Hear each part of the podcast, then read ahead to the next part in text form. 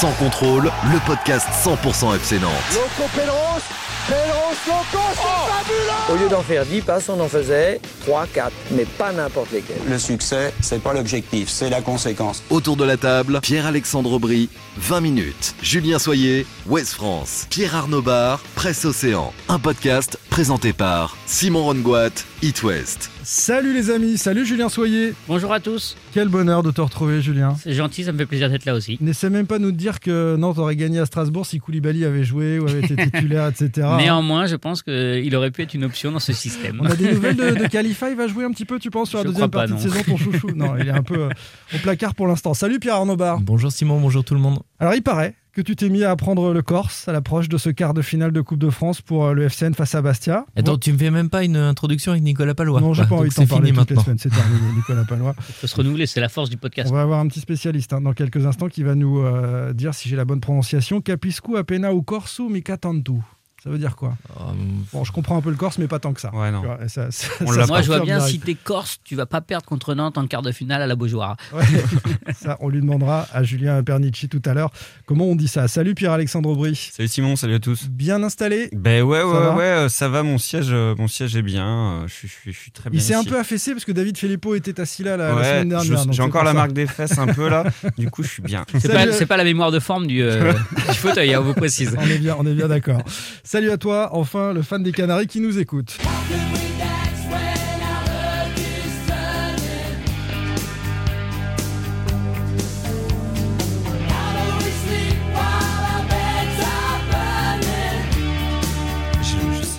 Midnatol. Je crois que j'ai le titre, mais. euh, Beds are burning. Ouais. Les Canaries vont-ils mettre le feu à la Beaujoire en Coupe de France? On en parle bien sûr dans ce 21e épisode saison 3 de Sans Contrôle. Au programme, les amis, quel est le véritable niveau du Sporting Club de Bastia? Petit coup de fil, je vous le disais, à Julien Pernici qui bosse pour RMC et Alta Frequenza à Bastia. Comment les Nantais vont aborder ce quart de finale Euh, jeudi? Enfin, est-ce que ce Nantes-Bastia est le match le plus important hein, des Canaries depuis euh, le début de saison?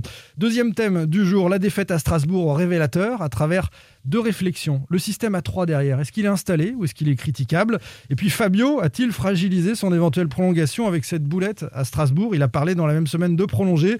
Il s'est craqué ensuite le, le dimanche sur le terrain. Enfin, Antoine Comboiré, un an déjà avec euh, le FC Nantes. On fait le bilan du coach dans tous les domaines. Résultats, tactique, utilisation des joueurs, relations avec la direction, les supporters. Notamment, ça va être euh, très complet sur le coach Comboiré.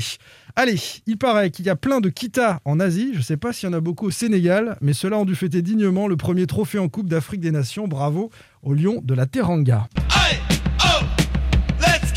Sans contrôle, L'actu des Canaries a une touche de balle. Quel est le véritable niveau du Sporting Club de Bastia? On commence avec ça.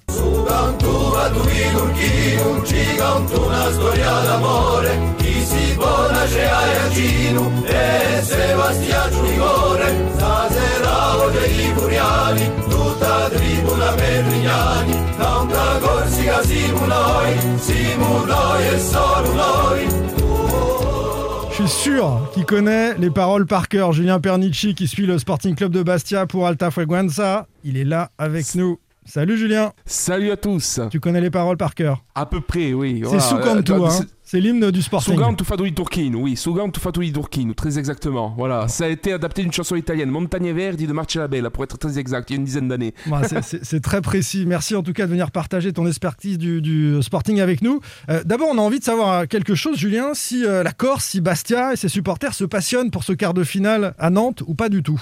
Bah, euh, évidemment, ça ne laisse pas indifférent. Euh, pour euh, l'anecdote, quand même, c'est qu'il va y avoir deux avions qui vont partir jeudi de Bastia pour aller à Nantes. Deux charters mis en place par le club de 180 personnes, deux avions qui vont arriver à Nantes pour apporter du support au Sporting. Il y aura 300 supporters en gros dans ces avions, parce que je compte pas la délégation du Sporting qu'il y a dedans.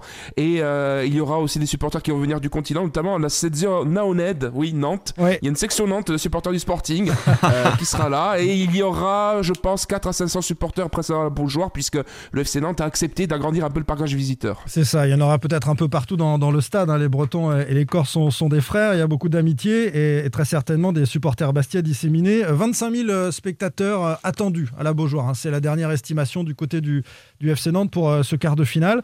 Euh, côté Sporting, alors présente-nous un petit peu ce- cette équipe. Euh, Est-ce que la Coupe est une priorité pour le Sporting Club de Bastia cette saison? Bastia lutte aussi pour son maintien en Ligue 2, mais c'est vrai qu'il y a une belle aventure à vivre. hein.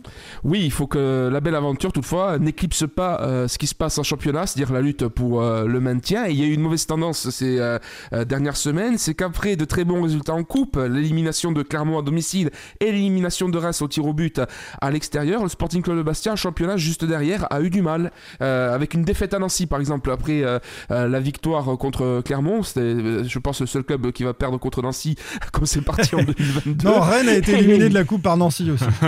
Ouais, ouais, mais en, tout cas, en sans championnat, voilà, euh, franchement, franchement, elle est passée complètement à côté de son match. Et là, contre Pau, samedi, euh, un but partout, avec euh, là aussi une première mi-temps très très timide. Donc c'est un peu le paradoxe, cette équipe du Sporting Club de Bastia, qui en Coupe de France fait des exploits et qui en championnat euh, Euh, petite, question justement par rapport au championnat. On a, le sentiment qu'ils sont très très mal démarrés et là dernièrement ils sont plutôt plutôt mieux. Je sais pas si quand on regarde leur, classement ils sont vraiment à leur place en fait parce que euh, récemment je crois que j'ai regardé sur les dix derniers matchs c'est seulement deux défaites. Euh, tu penses que là c'est leur mauvais début de saison qui, qui sont en train de payer? Pas que, pas que, parce que euh, le Sporting Club de Bastia, malheureusement, a eu une tendance et continue euh, de, de c'est de laisser euh, filer des points bêtement. Été le cas contre Pau samedi dernier. Et le bilan, certes, il est un peu meilleur depuis l'arrivée de Régis Brouard. On est environ à 1,2 points par match. L'équipe, sur ce qu'on voit, elle peut faire beaucoup mieux que ça. Elle a fait un 0-0 contre Toulouse à domicile. Toulouse est la meilleure attaque de, de Ligue 2 quand même. Ça veut dire que cette équipe, elle a mieux que ça, mieux que d'être à la 17e place, mais pour le moment, les résultats suivent pas parce qu'il y a un peu euh, d'irrégularité. Justement, tu, parlais de, cette équipe. Qu'est-ce- quels sont ses points forts? À quoi les Nantais vont devoir euh, euh, faire attention? Est-ce que c'est la solidité défensive ou au, contraire, ils ont, ils ont des arguments, ou les deux même offensifs? Alors, euh, la solidité défensive, elle est là, ça, ça c'est sûr, parce que euh, depuis le passage à la défense à 3 euh, sous Régis Brouard, euh, effectivement, ça, ça a encore plus consolidé la défense. On a notamment deux défenseurs centraux corse, Boconiano et Guidi, qui sont très efficaces. On a vu à Reims où l'équipe rémoise n'a pas eu énormément d'occasions. Ça a été un match où Bastia a su se mettre au niveau de, de- de Reims. C'était en huitième de finale, après- un but partout Oui, et, et Bastia s'impose tout à fait. 5-3 au tir au but. hein. Ouais, oui, c'est ça, oui, tout à fait, avec un, match très très équilibré, franchement, entre, entre les deux équipes. Et après, niveau offensif, c'est là peut-être qu'il y a un peu moins de ressources, même si Benjamin Santé, il carbure depuis le début de saison, 8 buts en Ligue 2 quand même, et des buts aussi en Coupe de France. Il y a l'arrivée de Franck Magri d'Angers euh, qui apporte un peu de, de 109 à cette attaque, mais c'est peut-être un peu le point faible de cette équipe du Sporting, avoir un peu moins de situations offensives que les autres, mais euh, euh, malgré tout, elle, sait se montrer dangereuse lorsqu'il y a de bonnes combinaisons, et il peut y en avoir. Hein. Est-ce qu'on craint du côté de Bastia euh, la solidité nantaise euh, avec euh, une équipe qui prend un peu de buts hein, Palois, bon, Castelletto est absent, mais Girotto c'est solide. Et est-ce qu'on connaît aussi les, attaquants nantais à, Bastia, notamment Randall Colomwani, Moses Simon et Ludovic Blas Alors, on, m'en a dit des nouvelles il y a quelques heures de ça, de ces trois attaquants. On m'a dit qu'ils, euh, effectivement, ils étaient euh, très très bons, ne serait-ce qu'individuellement, et que c'est eux qui pourraient vraiment faire la différence, parce qu'il y a un vrai vrai gros niveau, on m'a dit, de, ces attaquants. Après, pour tout vous dire, l'équipe nantaise, on la connaît pas tellement, mais effectivement, s'il y a de la solidité défensive, c'est sûr que euh, ça va être très intéressant de voir comment le, le Sporting Club de Bastia va essayer de déjouer tout ça avec ses arguments. Je pense que vu ce que vous me dites, ça peut donner un match euh, très intéressant dès l'entame. hein. Mais c'est c'est vrai que euh, Bastia a déjà battu deux équipes de. Enfin, éliminé deux équipes de Ligue 1, donc ça donne plutôt confiance au, au Bastia, j'imagine, non? C'est Reims et Clermont. hein. ça sent, ça sent l'épopée du côté de Bastia. Bah, alors, d'un côté, oui, c'est normal que ça, ça donne confiance et que je pense que beaucoup de monde a envie euh, d'aller euh, euh, plus loin parce qu'en plus, ça tombe 30 ans après la catastrophe de Fouriane, il ne faut pas l'oublier. Ouais. Et, et en général, les, années en deux, le Sporting Club de Bastia va assez loin en coupe ou fait un gros résultat avec en, 2002 la Coupe de France, la, finale, en 2012 la montée en Ligue 1. voilà, il y, a quasiment, enfin tous les 5-10 ans, il y a toujours une épopée. En 2015, il y a eu la, Coupe de la Ligue. Donc oui, on a l'impression effectivement que ça peut passer, ça peut passer, mais après Nantes, c'est un très très gros morceau en face. Et le problème, c'est que le championnat, il faut pas l'oublier non plus, cette lutte pour le maintien qui est essentielle. La Coupe de France à côté, on va être honnête, sportivement, ça a moins d'intérêt que de se maintenir en Ligue 2. Oui, on, imagine d'ailleurs que les Bastia auraient été comme des morts de faim à domicile à Furiani, poussés par le public sur un quart comme ça. Est-ce que ce sera euh, l'attitude des joueurs du Sporting euh, à la Beaujoire? Tu as échangé un petit peu avec eux. Cette coupe, euh, ils y croient vraiment beaucoup bah, je pense déjà que le fait d'avoir un soutien populaire euh, euh, tel qu'il va y avoir, parce que euh, je pense que c'est pas tous les clubs aussi loin de Nantes qui peuvent organiser des déplacements comme ça avec plus de 300 supporters qui ont réussi à payer 300 euros quand même pour partir à Nantes, c'est pas rien pour faire l'aller-retour dans, la journée. Ça veut dire que je pense que les joueurs qui dans leur avion auront une partie de ces supporters avec eux savent que de toute façon ils sont attendus au tournant parce que il faut au moins pouvoir sortir à tête haute, même en étant battu par Nantes en ayant montré quelque chose de solide. Je pense que c'est ça le véritable enjeu, ne pas avoir euh, de regrets dans ce match contre Nantes, peu importe le résultat. Et au-delà de Julien, au-delà de, du système, de ce que j'ai pu comprendre, euh, qu'est-ce qui a changé euh, l'arrivée de Brouard en fait au, au, club Bastia? Alors, il y a eu des, des oui, oui, il y a eu des joueurs euh, qui euh, sont ressortis un peu euh, de, la cave. Douméguidi, qui avait été beaucoup utilisé en national, avait été un peu mis de côté par Alexandre Bastier, Mathieu Chabert depuis l'arrivée en Ligue 2. Et, Régis Broir, en arrivant, a réinstauré Douméguidi dans, dans, dans, le 11 de, départ. Donc là, par exemple, c'est un choix qui a été très très fort. Il y a eu ce changement de système pour aussi profiter de la façon dans l'équipe dont l'effectif était composé. Il y a eu des recrutements en, janvier, une petite redéfinition de, de, de effectif avec des moyens tout de même assez limités. Il y a eu l'arrivée de Yacouba Silla euh, au milieu de terrain. Après, euh, voilà, Régis Brouard, il a, je pense, euh, su donner l'émulation. Et puis ce passage à 3 en défense a permis notamment aussi de faire rejouer Joris Senati en défense centrale qui était arrivé, qui n'avait pas beaucoup joué. Donc voilà, je pense aussi qu'il y a une saine émulation au sein de l'effectif Bastier et qu'il y a une bonne ambiance au sein de celui-ci et que ça contribue des résultats qu'on peut voir. Eh on a hâte de, la découvrir hein, pour la plupart d'entre nous à la Beaujoire et, et ça promet un, sacré quart de finale de, Coupe de France avec euh, une carotte derrière une demi. Euh, potentiellement, il y a deux équipes de N2, donc euh, tout le monde entrevoit le Stade de France et on se dit que ça peut être l'année où, il a plus jamais. PSG. À Bastia, il n'y a plus de PSG. À Bastia comme à Nantes, on se dit que ça peut être une année un peu incroyable du côté de, cette Coupe de France. Merci beaucoup, Julien Pernici. on te retrouve hein, pour ceux qui nous écoutent de, Corse sur Alta Freguenza notamment et, sur RMC comme correspondant. Julien, tu voulais ajouter quelque chose? Rebondir sur ce que disait Pierre-Alexandre, l'absence du PSG, du coup, ça met comme une grosse pression sur les clubs de Ligue 1, notamment Marseille, Nice et Monaco, qui sont censés être euh, les ténors, mais Nantes aussi, parce que euh, c'est vrai, hein, euh, jusqu'ici, on se dit, bon, faut aller en finale et puis on jouera le PSG, quoi. Mais là. Ça, a bien changé sur cette édition de, la Coupe. Merci beaucoup, Julien. Merci à vous. Et puis jeudi, je serai à la Beaujoire pour voir tout ça. Et eh ben, on se retrouve dans les travées de, la Beaujoire, alors en tribune presse, en, l'occurrence jeudi soir. Salut, Julien. Salut. À bientôt. comment les Nantais, de leur côté, vont aborder ce, quart de finale avec des séquelles dans la tête de, la défaite à Strasbourg?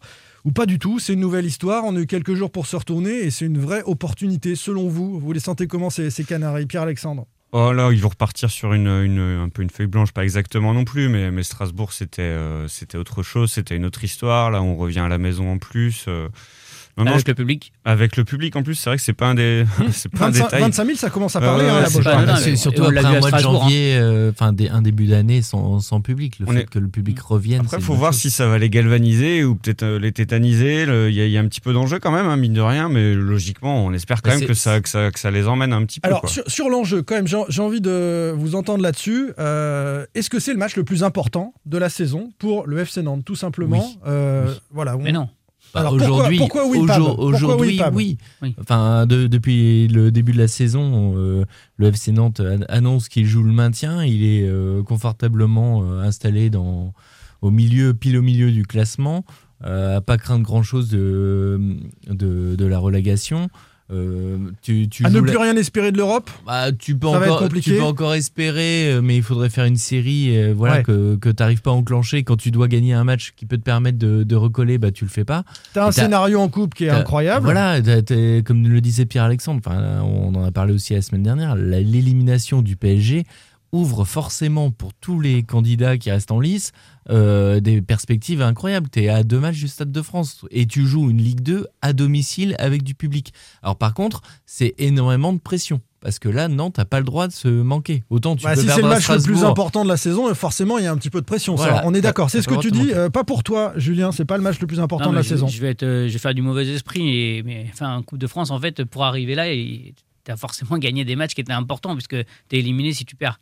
Oui, mais au début, tu, peux perdre, tu peux perdre, les premiers tours. Si t'es éliminé au tir au but euh, à, Sochaux au premier tour, tu dis bah voilà, c'est ils sont sortis, basta, tu parles plus de la Coupe de France, tu te concentres sur le championnat. Quand t'es en quart de finale contre une Ligue 2, euh, là t'as un énorme enjeu. Il vient de te poser un contexte, Pab, où il te dit voilà pourquoi c'est le match le plus Il a dit aujourd'hui c'est le match Aujourd'hui, il n'y a pas de problème. Ouais. Donc finalement pour mais toi même avant, c'était pas, enfin, c'était pas le match, euh, le match à Sochaux, c'était pas le match le plus important de la saison. C'est, il devient important parce que tu es en quart de finale, que tu es à deux matchs du Stade de France et que tu plus le PSG. C'est surtout le match qui peut te faire vibrer un peu. C'est au-delà du match le plus important, c'est le match qui peut t'emmener un, un club, qui peut t'emmener un public, euh, qui peut qui peut créer une émulation encore supplémentaire dans un vestiaire qui au final euh, bah, est confortablement, comme tu disais, Pab, assis au milieu de, du tableau. Donc voilà, c'est au-delà, je trouve, de, l'importance de ce match. C'est plus quelque chose qui peut, qui peut créer une émulation pour les semaines à venir. Ce, derrière. Qui, est, ce qui est particulier, c'est que vous nous écoutez peut-être alors que le tirage au sort a déjà eu lieu de la demi-finale éventuelle du FC Nantes, puisque le tirage au sort a lieu mercredi soir, la veille du match des, Canaries, et qu'avant d'affronter Bastia, tu sais si en demi tu joues à Marseille ou si tu affrontes Bergerac. Oui, mais euh, même quelque part, Simon. Enfin, enfin, avec Julien, on était au Parc des Princes il y a, il y a trois ans avec Veille des où tu joues au parc. Euh, tu prends 3-0. C'est plus euh, compliqué. Et voilà, tu joues au parc, tu y vas euh, en rêvant d'exploit évidemment parce que tu es en demi-finale et tu te dis pourquoi pas. Mais le scénario du match fait que bah, très vite tu. Tu perds Koulibaly. voilà, tu. c'est ton joueur. Ah, l'obsessionnel. Et donc tu perds Koulibaly. le, match est plié. le match est plié évidemment. Tu joues à 10 contre 11. Que disent les supporters? On leur a posé la question sur Twitter avant ce quart de finale de Coupe de France jeudi face à Bastia à la Beaujoire. Vous vous dites quoi? Vous vous dites d'abord que le FC Nantes peut aller au bout. 22% des, des tweetos nous disent ça. Euh, méfiance, déjà, battre Bastia, la grande majorité, 52%. Et puis, cette part des supporters un peu schizophrènes qui nous dit le FCK, le FC Kita ne mérite pas une coupe parce qu'ils ne veulent pas voir Valdemar Kita triompher, parader au Stade de France, euh, je suis en finale de coupe, etc. parce qu'ils veulent un autre FCN. Ça représente quand même un quart des supporters qui, qui ont voté cette schizophrénie de j'aime le FC Nantes, mais pas ce FC Nantes-là qu'ils appellent le, FC Kita. Mais il y a quand même un truc marrant, je trouve, sur la coupe. Enfin, même quand on discute entre nous, euh, quand on parle du FC Nantes, l'épopée, on s'imagine aller au Stade de France. L'objectif, c'est pas de gagner la coupe, d'avoir un titre, c'est déjà pour Nantes d'aller en finale, d'aller. C'est pour toutes les équipes. Toutes les hein, équipes, c'est quelque chose, voilà. Mais en fait, t'as rien gagné quand tu es en finale. Voilà, mais tu, tu vis une aventure euh, Cette plus année, il n'y a pas si le PSG en finale. Voilà. Donc c'est peut-être pas le Stade de France l'objectif, mais, mais la victoire finale qui est accessible à tous, hein, ça évidemment. Doit pas être que le Stade de France. Euh, le script nous dit après le match étrange et assez moyen de Strasbourg, faudra déjà pas se louper contre des Corses qui eux vont jouer sans aucune pression. Et c'est vrai, il faut d'abord battre Bastia, c'est ce qu'il a voté. Laurent dit il faut croire en sa bonne étoile, il est optimiste. Les tirages sont plutôt cléments. Objectivement, notre trio offensif dans un 4-2-3-1 peut faire très mal. C'est l'année ou jamais. C'est vrai qu'avec ces trois-là, euh, Nantes ne les aura plus. Hein. Bah, c'est quand tu vois surtout le... et, et Randall surtout le parcours depuis le, début de cette coupe. Il y a eu énormément de chance au tirage en jouant euh, à domicile, en jouant euh, Vitré en N2. En... à domicile alors que ça devait pas l'être en plus. Oui, en plus match inversé contre Vitré. Alex nous dit comme d'habitude en début d'année, on commence à parler d'Europe. Comme d'habitude, le groupe s'effondre en deuxième partie de saison à Nantes. Et puis si on perd jeudi, la saison sera terminée. Donc pour lui aussi, c'est le match le plus important de la saison finalement parce qu'il nous dit saison terminée. Euh, Moi, ça, me rappelle un peu le, dernier parcours de l'équipe du FC Nantes pardon, en, coupe, hein, où euh, cette fois-ci ils étaient allés en quart de finale à Sochaux.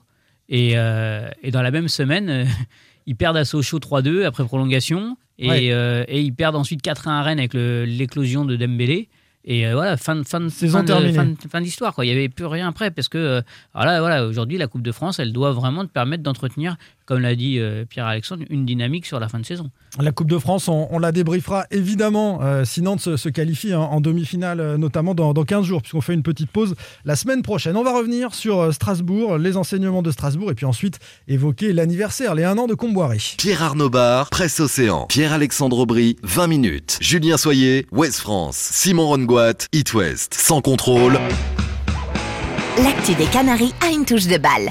La défaite à Strasbourg au révélateur de réflexion. Fabio est-il fragilisé dans son envie de prolonger? On va parler de cette prolongation. Euh, après sa boulette, son, craquage à la méno. Et puis le système à 3 ou à 5 derrière, le système actuellement installé, est-il durable ou critiquable? J'ai qu'une boulette, me demande pas si j'aime la vie. Moi j'aime la rime et j'emmerde Marine. Juste parce que ça fait zizi. Comme un goût de bad comme un goût d'agapone, comme un goût de hardcore. Dans les écoles, y'a comme un goût de foulette, foulette chez les mots. Comme un goût de boulette, boulette sur les ondes. Alors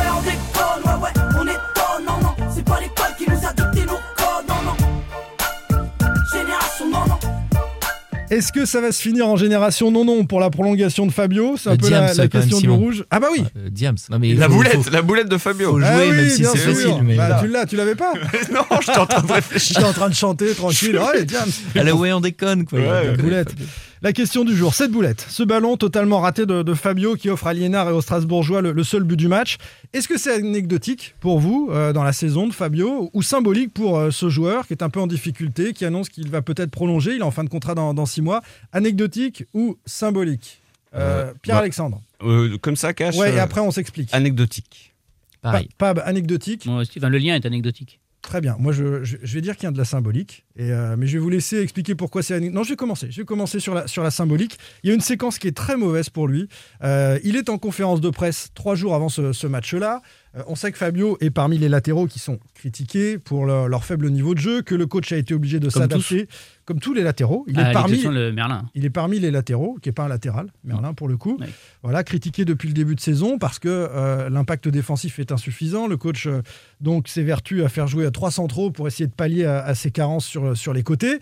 Et puis il est en fin de, il est en fin de contrat dans six mois et, et on apprend que bah, peut-être on va prolonger Fabio, puis peut-être on prolongera Apia, puis peut-être Traoré alors que voilà, ils n'ont pas été au niveau selon moi, et donc je ne suis pas hyper fan de, les prolonger. C'est une opinion que, je pose. Il annonce ça le week-end. Il se craque à Strasbourg, ça peut arriver, mais c'est quand même une séquence, et donc c'est assez symbolique du moment où il a une sortie médiatique sur sa prolongation, deux jours après il se craque, et le soir il se prend le chou avec euh, euh, Manu Merceron en, l'occurrence qui est, un tweetos euh, qui parle régulièrement du FC Nantes, et il parle des supporters, d'une partie des supporters qui sont euh, qui haïssent le club, hein, c'est ça la, séquence, et qui veulent juste la guerre, etc. Enfin, tu viens de te craquer sur un match, c'est pas le moment d'aller la rigueur, le... ça, sur pas Twitter. À, la rigueur, le craquage sur Twitter, il est plus symbolique, je trouve, que la boulette. Parce que bah, pour moi, la, séquence, la séquence, elle est symbolique de. c'est le moment après un match comme ça de, de, de, ne rien dire. Et j'ai rien contre moi, Fabio parce que l'homme est, est, est, plutôt un garçon gentil. C'est pas, pas, le sujet, mais la, séquence est mauvaise pour lui. Mais c'est marrant, c'est que moi j'ai exactement les mêmes arguments que toi, Simon, mais pour moi c'est anecdotique parce que comme tu l'as dit. Des anecdotes qui succèdent. Bah, c'est que pour moi, Fabio, euh, j'en attends pas grand-chose. C'est le, joueur, enfin pour moi, sur le terrain, qui me fait le plus peur. Parce que Fabio, on en parle souvent, quand il intervient, il est limite 90% du temps, tu as toujours l'impression qu'il choisit une option, ça passe, c'est bien, ça passe pas, euh, ça fait une connerie ou euh, un carton euh, jaune, voire orangé, voire rouge. Parfois légèrement en retard, et puis il met beaucoup d'engagement. Et puis il met énormément d'engagement. À l'image de sa première intervention, quasiment la première en première période à Strasbourg, hein, où il tacle assez dur. Alors effectivement, tu as l'accumulation sur, euh, sur les trois jours qui est importante, mais pour moi, ça reste anecdotique dans la mesure où c'est, comme tu le dis, un joueur qui n'est pas forcément au niveau. Et qui pour moi, enfin on en a déjà parlé, moi je, soutiens un peu ça, on tombe beaucoup sur euh, Traoré, euh, qui est pas meilleur, mais qui est encore plus souvent critiqué parce que Fabio, il a le côté brésilien, il a le côté sympa, et voilà, et un peu plus visible sur un terrain que, que Traoré. Mais pour mais moi, tu fais pas le lien entre un joueur qui dit je vais peut-être prolonger et deux jours après il se craque? La, question, non, la, vraie question c'est est-ce qu'il y a un lien? Moi je comprends pas parce que au contraire, un joueur qui moi, dit. Je pense qu'il a la pression, le garçon, et que euh, cette pression, une fois qu'il a parlé de cette prolongation, ben, elle se traduit sur le terrain par ça, et après il se craque sur le terrain, elle se traduit par le fait qu'il se prend le chou sur Twitter. Alors, n'allez pas discuter sur les réseaux sociaux. Enfin, ça, peut-être, mais par contre, eh ben, non mais le lien entre la, parce qu'en fait, comme l'a dit euh, Pab euh, euh, Fabio, euh, malheureusement pour lui, il n'est pas exempt de tout reproche cette saison. Donc euh, c'est un mec qui est incontournable. je veux dire, c'est un Girotto de André Girotto. la même histoire avec André Girotto.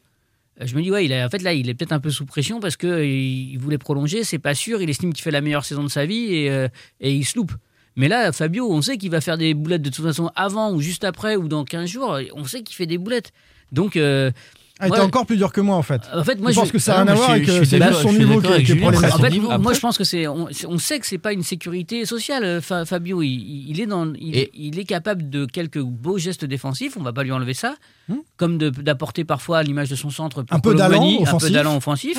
Mais on sait que c'est, euh, ça, peut, ça peut craquer à n'importe quel moment. Tu n'es pas d'accord avec moi sur l'histoire de Comboiré passe à 3 parce que ses latéraux sont pas au niveau T'as tiqué Ouais, moi non plus, je suis pas d'accord là-dessus. Enfin, oui, je suis pas d'accord avec ça parce que à mon sens, c'est davantage pour pallier l'absence de Castelletto qui fait ça. Qui passe à 3 Ouais.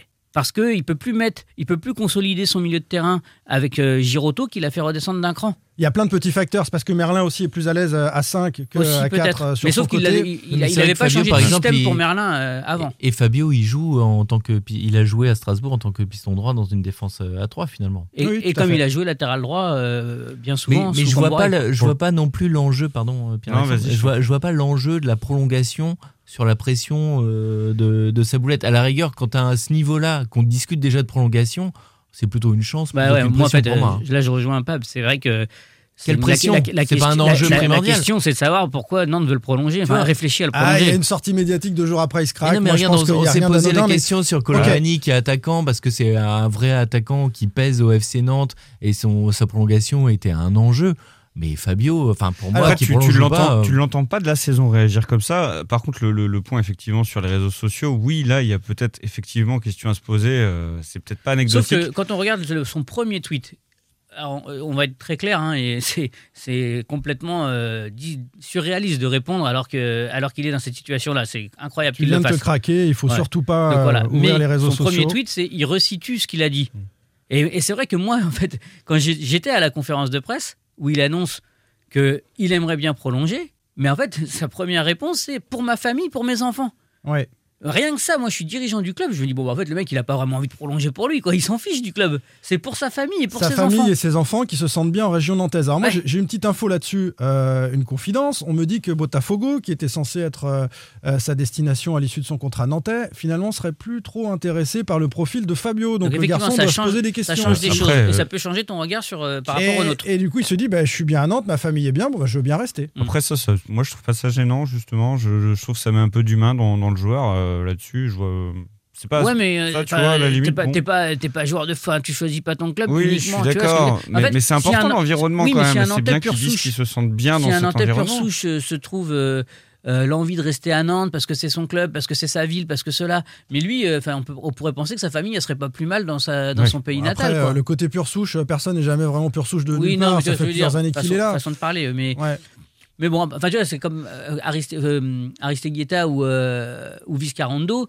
Au regard de la situation au Venezuela, tu peux comprendre que ouais, ils préfèrent rester en France. Euh, ils auraient préféré, tu vois. Mais là, c'est des enjeux politiques. Et, et, des conflits, des conflits militaires. Donc, je souris parce qu'Aristeguieta, certains d'entre nous l'ont croisé en boîte à une époque, hein, c'est pour ça. Je veux juste apporter une précision sur Fabio. moi, je trouve que c'est anecdotique aussi parce que je l'ai trouvé quand même un petit peu mieux ces dernières semaines en plus. Et je... ça aurait pu tomber à un moment où il était encore plus au fond du je trouve, au euh, niveau de ses prestations. Ou à l'inverse, alors à l'inverse, parce qu'il était un peu mieux. On peut penser que cette, euh, cette envie de prolonger l'a stressé momentanément. Mais pour moi, c'est enfin c'est quand même une grosse boulette. C'est pas non plus, enfin, il a pas fait à côté de ça un match catastrophique. Alors après, il coûte le but, voilà, mais lui tomber dessus complètement.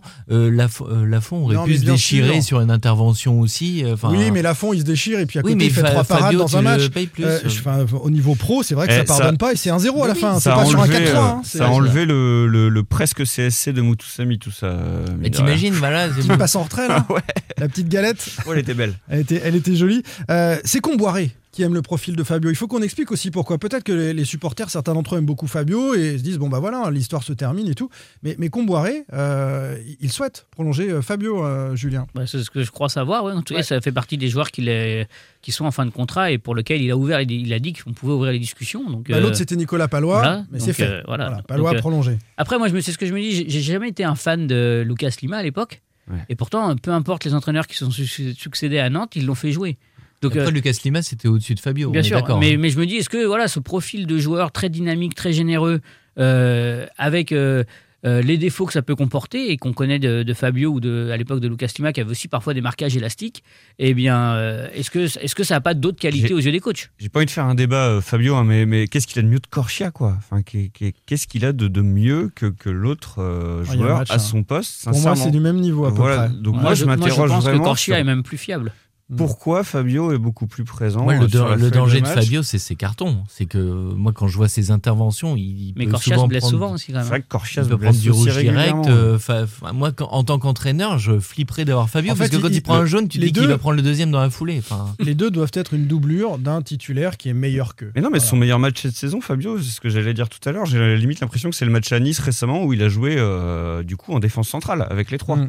C'est limite son meilleur match de la saison. Oui, bien sûr. Et, au final, tu te demandes si tu mais devrais pourquoi, pas. Pourquoi en fait Il a pas tu regardes Apia, il a pas la taille hein, pour jouer en défense. Non, il prenait toute la tête. Hein. Quand il, tu regardes Apia, absolument tout. Tu, tu, te dis euh, bah, le match d'Apia, en fait, euh, le, système, il est, il est, fait pour Apia. Il a été très bon contre Strasbourg. Mais, en fait, c'est dangereux parce que quelque part, et eh ben, ce système-là, je déborde un peu sur ce, on va en parler dont on va parler après. Un instant, mais en tout cas, pourquoi? Parce qu'en fait, c'est des joueurs qui vont être solides. On leur demande de défendre, ils défendent.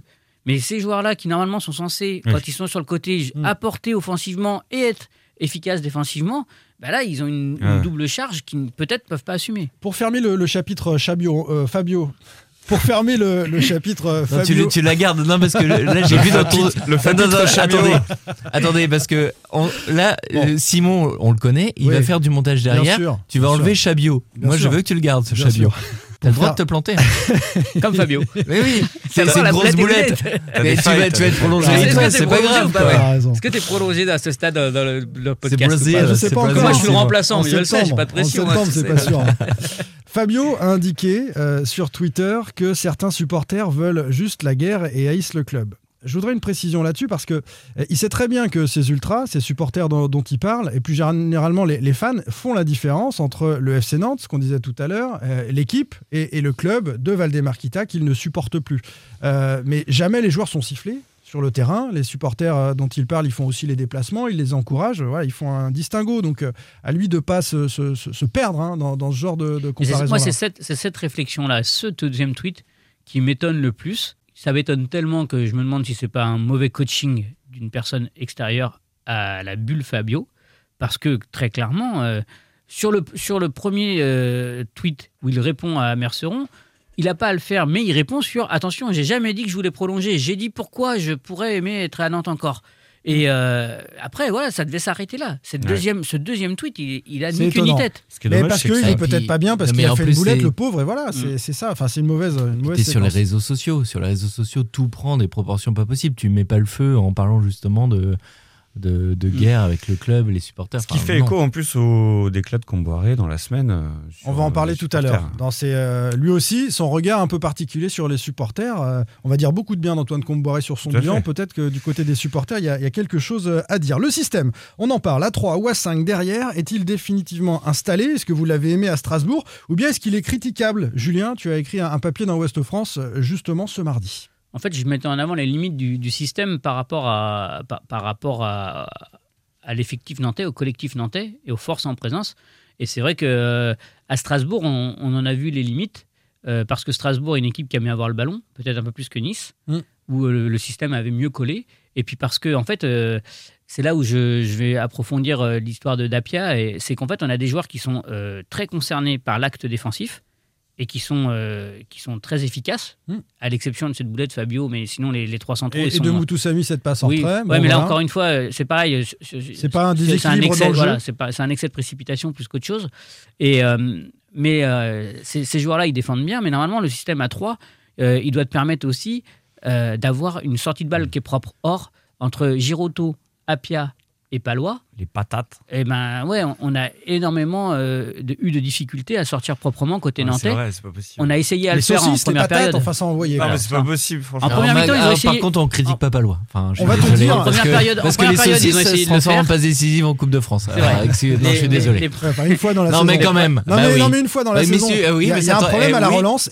Ça t'envoie en épopée en Coupe de France. Alors tu sais, le problème, c'est souvent soit le relanceur soit, l'absence de sollicitation du ballon ou d'appel. En, première période, ils ont, ils ont, essayé de le faire. Mais Moutou Sami, le nombre de fois où il était disponible, mais contraint de jouer latéralement ou en retrait, euh, donc je veux pas croire que des joueurs dont, on dont on parle en, bien euh, des appels de balles, de leurs déplacements, de leurs mouvements. Je, je pense à Chirivella, je pense à Blas, Colomani et Simon. Euh, du jour au lendemain, ils fassent plus d'appels. mais j'ai été vachement quand même impressionné par le pressing de Strasbourg. le pressing de Strasbourg qui maîtrise parfaitement ce ah système, par contre, et qui a les joueurs idoines pour le faire. Donc ça veut dire. Pour l'animer, euh, pardon. C'est intéressant parce que ça veut dire que ce système à 3 ou à 5 peut être mis en échec par un adversaire qui presse haut, comme euh, l'a fait euh, Strasbourg, mais qu'il ne faut pas forcément l'abandonner. il, est, il répond. Il est, il est installé. Et, d'ailleurs, dès jeudi, dès jeudi bah, il est quand même récemment installé. Hein. Ça fait quelques semaines que Nantes joue systématiquement à 3. Est-ce que contre Bastia, une équipe censée être plus faible, à la Beaujoire, il faut conserver 3 centraux Est-ce qu'il faut chercher à, mettre plus de milieux, par exemple? Tout dépend de ce que tu veux faire de Simon. Mais non, mais je trouve. Alors, ça, c'est la deuxième partie du débat. Tu, veux partir sur Simon ou pas? Parce que la deuxième partie du débat, c'est euh, dans ceux de devant, les, trois de devant. moi, je veux bien, tu les fais jouer? Je veux bien partir sur Simon, mais, mais, ça change pas grand chose. on en a déjà discuté hein, une fois. Je, pense que ça change pas grand chose pour Simon. Hein. Euh, tout est une question d'animation derrière. Tu peux tout à fait mettre Simon euh, devant, sur un côté. Ça pose pas de problème. Bah, moi j'ai vu le match, j'ai vu le match quand même euh, à Strasbourg où Berlin il sait pas comment, il sait pas où et, comment s'arrêter dans son débordement. En fait, il n'y a plus de dédoublement, il n'y a plus rien. Ouais, c'est et Traoré est beaucoup plus un joueur qui à la limite va s'arrêter au milieu du terrain, donner une fausse piste en rentrant vers l'intérieur. Alors que, ça, alors que Merlin, on lui, normalement, il est censé, dans ce rôle de piston, devoir dédoubler. il, doit, manger la ligne. Voilà. Tu, ne vas pas griller Simon parce que Merlin euh, n'arrive pas à faire de dédoublement offensif. Non, mais moi, je te parle pas de griller. Moi, je te parle pas de griller Simon. Je te parle juste de dire que dans ce cas la relation entre les deux. Il faut voilà, il faut que, il faut changer l'animation, enfin le, schéma de manière à ce que euh, soit on demande à Simon, à Merlin de faire l'effort de rentrer vers l'intérieur et dans ce cas-là, il se transforme un peu à ce que fait Rongier à Marseille, c'est-à-dire qu'il est défenseur quand Nantes n'a pas le ballon et plutôt milieu de terrain quand Nantes a le ballon. Mm soit euh, on, lui libère l'espace et on demande à Simon de jouer en deuxième attaquant, mais dos au but et en pointe, c'est pas son meilleur rôle. Après, ça peut s'ajuster même dans le système. On voit quand tu as Colomani ou que tu as Blas euh, de l'autre côté, les deux repiquent, les deux repiquent dans l'axe. En fait, oui, mais eux, ils le font naturellement presque. C'est ce que vient de dire Pierre-Alexandre. je suis d'accord, je suis d'accord avec Pierre-Alexandre, mais Pierre-Alexandre, il est à l'école des entraîneurs du FC Nantes. Ils disent que l'important, c'est pas le système, c'est l'animation. Mais non, mais c'est vrai. Amy nous dit, tout compris. Amy nous dit, j'ai hâte de voir comment euh, Va s'adapter euh, contre une Ligue 2 euh, sur Twitter parce que repartir avec 5 défenseurs contre le 16e de Ligue 2, ce serait un message inquiétant envoyé aux joueurs en plus d'une animation offensive presque inexistante. Contre Strasbourg, on aurait pu jouer encore 90 minutes sans marquer dans ce système-là. Peut-être qu'il aurait pu aussi. C'est un euh, sentiment qu'on avait déjà eu contre Reims. Oui. où il y avait eu, ils avaient semblé parfaitement, enfin particulièrement esselés, et, et, et, on voit bien de façon à la fin des matchs à la frustration de Ludovic Blas. Quand euh, là encore, il était très frustré à la fin du match parce que ils, ont vraiment, et c'était vrai, ils ont, ils ont été coupés du reste de l'équipe, les pauvres attaquants. Euh, juste, euh, je, reviens sur, sur le match justement face à Strasbourg. Euh, Nantes marche beaucoup sur transition et en fait Strasbourg leur a pas laissé cette opportunité-là. Donc tu avais effectivement Blas, Blas, je crois qu'il a bougé à un moment, il est revenu. Ils ont, ils ont tous bougé. Hein. Après, Simon est passé à droite, Coco, Colomani à gauche. pour moi, c'est la vérité d'un match. Enfin, de toute façon, Bien sûr. on va pas jeter ce système en, à 3 derrière alors qu'il a montré aussi des, des, il a été plutôt efficace sur les sur les matchs d'avant. Donc voilà. Après, moi, je, moi, je, oui, oui, mais c'est pour ça que moi contre Bastia, je repartirais sur un système à 3 parce que je pense que tu vas avoir plus le ballon, que Bastia va pas te faire le pressing à la Beaujoire que Strasbourg a fait à la Méno et que voilà, tu, peux plus jouer comme ça. et je m'inscris un peu en faux avec ce que tu disais sur le commentaire, de dire de jouer à 3 ou à 5 derrière, tu défends beaucoup plus. C'est pas vrai en fait. Tu peux jouer en 3-5-2 et être beaucoup plus offensif qu'à qu'en 4-2-3-1 où euh, voilà, tu, tu, vas jouer avec un bloc plus compact. En 3-5-2, tu es obligé de jouer, de jouer, plus haut. Quoi. Oui. Et là, de jouer plus vite en transition. De, souvent, ça, dépend, ça dépend de, en fait, le fait de jouer à 5 à, sur les côtés. Oui, oui, mais c'est parce que naturellement, on dirait à 5 derrière, tu bétonnes, mais c'est pas, c'est pas l'Italie des années 80-90. Bah oui. Si, tu as Charles Traoré et euh, Apia sur tes, sur, sur tes côtés, tu vas pas apporter offensivement. Après, Merlin, effectivement, il proposera autre chose. D'autant qu'en face, ce sera le même système, d'après ce qu'a dit notre euh, collègue de Bastia tout à l'heure. Il disait que Bastia jouait à 3 derrière désormais, euh, depuis l'arrivée de Brouard. Donc, euh, à voir comment tu te positionnes justement de, quand deux systèmes qui vont sans doute se, calquer euh, l'un sur l'autre. On parle de Comboiré? Allez, Allez c'est parti. Pierre Arnaud Bar, Presse Océan. Pierre-Alexandre Aubry, 20 minutes. Julien Soyer, West France. Simon Rongoat, It West. Sans contrôle. L'actu des Canaries a une touche de balle. Antoine Comboiré, un an déjà avec le FC Nantes. On fait le bilan du coach dans tous les domaines.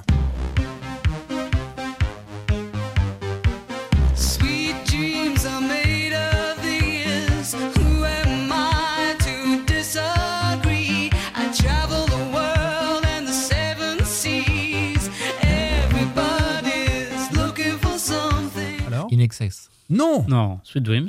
Sweet Dreams, tout à fait. C'est un peu tout ce qu'on a. Armen of This, Eurythmics. Ah, Eurythmics, bien sûr. Je pensais que tu allais mettre les nègres marrons avec Ouais, on fait le bilan. Mais, Mais je l'ai euh, déjà mis euh, pour il y ça, a ouais. quelques, il y a quelques Excuse-moi, temps. Mais euh, on le fera, les Nègres Marrons, dans, dans quelques semaines pour le vrai bilan du, du FC Nantes à la fin de saison. J'ai tout le temps en tête cette chanson. Plus. fait le bilan calmement, bien sûr. Euh, le rêve d'un maintien en Ligue 1. Peu de fans y croyaient quand Comboiré a débarqué à Nantes. C'était un 10 février euh, en 2021, il y a un an. Nantes promis le à l'enfer. Le jour d'une élimination en Coupe de France Exactement, à domicile. contre 4-2 Lens du contre premier Lens. tour et d'une euh, d'un pugilat dans le vestiaire quand même qui a laissé des traces. Assez Enfin, terrible. qui aurait pu laisser des traces. Ouais, le FC Nantes promis donc à l'enfer de, de la Ligue 2. Domenech passé en guest au milieu du chapiteau. Un an après, on fait le bilan de ces 12 mois avec le coach, on l'écoute et puis on commente évidemment. Très clairement, je suis pas trop fan moi donc euh, de faire des bilans là début février parce que c'est ça. Mais non, on va surtout dire que ce qui est important, c'est qu'on se soit maintenu. Je dis bien on, c'est avec le staff, avec le staff médical, staff technique, euh, c'est d'avoir maintenu euh, le, le club en, en Ligue 1 parce que c'était ouais, c'était presque du, du, du domaine du miracle. hein.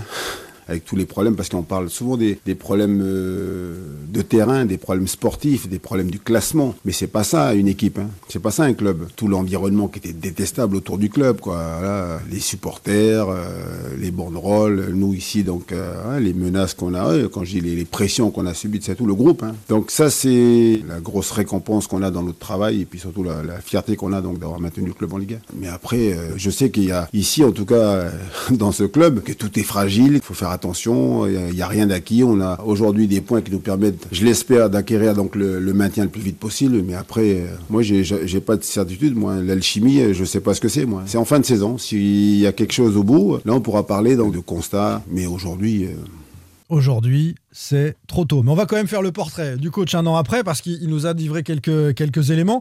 Euh, D'abord, le bilan chiffré de Comboiré côté euh, résultat. C'est miraculeux euh, pour vous, c'est juste impressionnant ou c'est finalement assez logique avec euh, cet effectif, ce qu'il a fait en un an? Miraculeux, impressionnant ou assez logique? Allez, Julien. Alors c'est logique au regard de l'effectif, parce que euh, si ce groupe euh, avait été pris en main comme il faut, euh, pour moi Nantes n'a depuis la remontée jamais eu une équipe aussi forte. Pab. Alors c'est miraculeux puis logique. C'est miraculeux parce que quand tu vois la première partie de saison avec euh, Gourcuff, mais Gourcuff ça allait encore, mais surtout la déliquescence de cette équipe avec euh, Colo puis euh, Domenech, tu prends le bilan, il est bien meilleur. Euh, Pierre-Alexandre. C'est impressionnant du coup, parce que, mais au regard du contexte et de la fragilité mentale qui, est- qui- Ouais. qui paralysait tout un vestiaire quand même à cette époque, on est proche du miracle hein, quand même. C'était un miracle, hein, moi je Euh, trouve. Un non, non, mais oui, oui, Souvenez-vous du contexte, mais cette équipe, elle Mais, était mais sans après, dessus tu, parles mais tu encore je- d'aujourd'hui. Aujourd'hui, c'est. Non, mais il y a un aussi an, imp- Ah, il y a un an, il y a c'est- un an, c'est miraculeux. C'est pour ça que je dis miraculeux. c'est miraculeux, ce que je disais par rapport à ce qu'était devenu Bien cette sûr. équipe, comment l'a laissé euh, Domenech. Après, si tu prends le bilan de Comboiré depuis qu'il est là, que ce soit sur la fin de saison dernière ou cette saison, En chiffres. c'est pareil. En chiffres, bah, la saison dernière, quand il arrive, le FC Nantes n'avait gagné que 3 matchs et euh, il restait sur euh, 16 matchs sans victoire. Et derrière, il fait euh, 9 victoires, 5 nuls, 9 défaites. Moi j'ai vu ça, il a 43% de victoire euh, la saison passée, et il est actuellement à 41% cette Et il, saison. tourne- il tournait à C'est énorme. 1,39 points de moyenne la saison dernière. Il est à 1,43 cette année. C'est pour ça que c'est complètement. bien, C'est le hein. deuxième meilleur bilan. hein, des- 1,4 points, c'est énorme. C'est le deuxième meilleur bilan. 1,43, c'est le deuxième meilleur Et bilan des coachs depuis la remontée euh, en 2013, C'est Comte Cessao qui est mieux? Avec un 1,73 et. Vaïd Aliodic juste derrière à 1,4. Et ben lui, il me semble que c'est son meilleur bilan aussi depuis euh, 2013-2014 Et- quand et- il et sur était avec Lens en Ligue 2, il me semble. à titre personnel. Ouais. Donc euh, il se refait aussi à Et sur un certain nombre de matchs quand même, parce que euh, voilà, il a eu le Oui, il a temps. une Il a il- fait il a- 37 matchs. Ouais, voilà, c'est une saison en fait. Il a 16 victoires, 15 défaites. Concessao nul. n'était pas à une saison pleine quand on fait ce bilan. hein. C'est ça. Ça fait euh, sur une saison. Là, il, là, il a fait une saison euh, sur deux demi-saisons, Mm. mais euh, ça le place 54 points, ça le place 8 Les trois dernières saisons, quand tu as 54 points en 38 matchs, c'est en gros euh, la 8 place. Donc c'est c'est quelqu'un qui installe dans le top 10 sur cette saison, en tout cas le, le, le FC Nantes.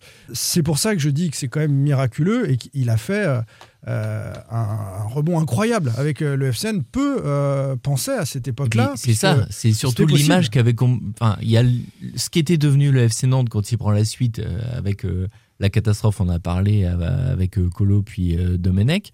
On avait une équipe qui était quand même au fond du trou. Et il faut pas oublier. Un club, hein, un club, pas parce que euh, il faut savoir que Nantes allait descendre. tensions. Ça, ça allait être un cataclysme économique, des, des licenciements très certainement au sein du club.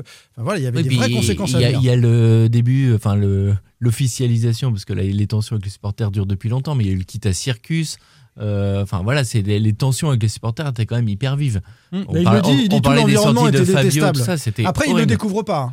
Donc oui. euh, il se souvient, ouais, il, marrant, il, a choisi d'y aller dans cet environnement détestable. Et l'environnement détestable, c'était au sein du club et en dehors du club. Et il hein, faut pas oublier quand même que Comboiré, moi là où je lui tiens mon chapeau, c'est quand il est arrivé, j'étais quand même très sceptique. Il sort, enfin, on était tous globalement sceptiques. Il sortait d'une expérience catastrophique à Toulouse où il se fait euh, 10 matchs. Voilà, il fait 10 défaites. Euh, 9, 9 défaites. Ouais. 10, 10 non, parce qu'il y a un match de coupe. Mais enfin, voilà, en comptant celui de coupe.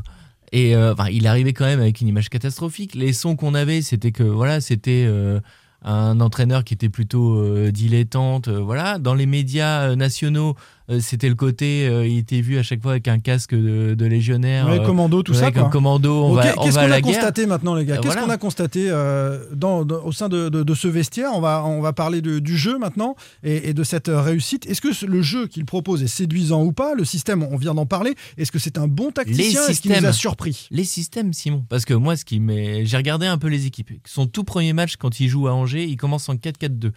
Euh, après le deuxième match, il, fait deux matchs en 4-4-2. Après, il fait un 4-4-1-1 dès le 14 mars à Paris, il joue en 3-4-3. Euh, globalement, le même système qu'à Strasbourg le week-end dernier. Mm. Il a fait du 5-3-2, du 4-2-3, euh, du 4-2-3-1. Il repasse en 4-4-2 pour les barrages. Et cette saison, à Monaco, premier match, il a commencé en 4-1-4-1. Ce, ce, et même pendant les matchs, ça qui est important.